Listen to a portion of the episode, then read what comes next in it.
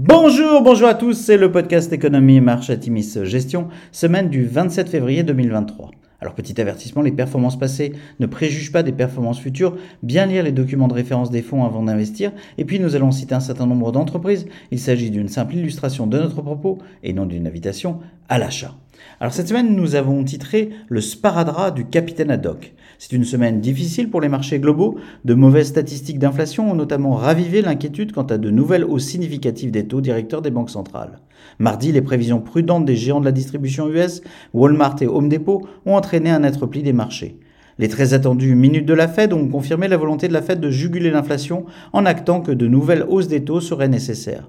L'indice d'inflation corps PCE, favorisé par la Fed pour évaluer l'inflation, a progressé de 0,6% entre décembre et janvier, la plus forte hausse depuis juin dernier. Cette nette hausse a de nouveau pesé sur les cours des actions vendredi, les marchés s'inquiétant de la pression imposée de nouveau à la Fed pour lutter contre l'inflation. Bis repetita, les inquiétudes sur l'inflation et les prochaines hausses des taux de la Fed portent les taux longs US à la hausse. Le 10 ans US atteint 3,94% en fin de semaine contre 3,83% la semaine dernière.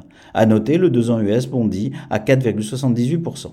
Les dépenses des ménages, qui représentent les deux tiers de l'activité économique US, ont progressé de 1,8% en janvier, la plus forte hausse depuis mars 2021, éloignant le spectre d'une entrée en récession mais ravivant des inquiétudes quant à de nouvelles hausses des prix. En Europe, les indices de confiance des consommateurs en Allemagne et au Royaume-Uni ressortent en progression. L'indice du Royaume-Uni marque sa plus forte progression en près de deux ans. Les indices PMI Composite sont aussi ressortis bien orientés. Sur la semaine, semaine difficile, le CAC 40 recule de 2,2%, le SP500 baisse de 2,7% et le Nasdaq chute de 3,3%. À noter, l'indice Dow Jones américain est dorénavant en territoire négatif.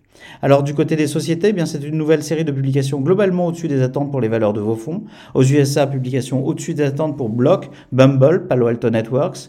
Publication plus mitigée pour Home Depot avec des prévisions particulièrement prudentes. Publication très satisfaisante en Europe, publication au-dessus des attentes pour Alten, Capgemini, Campari, Gerresheimer. Saint-Gobain, Stellantis, Trauman, UCB, Valeo, Worldline. Publication en ligne avec les attentes pour Amadeus ou Luxottica. Euh, en Asie, publication au-dessus des attentes pour Alibaba.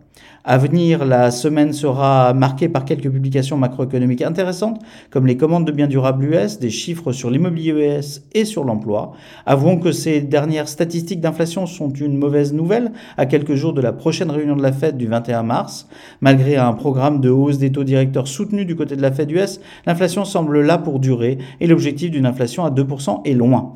Dans un environnement chahuté, nos fonds ressortent tous au-dessus de leurs indices de référence respectifs en ces débuts d'année et nos publications d'entreprise sont dans l'ensemble de très bonnes factures.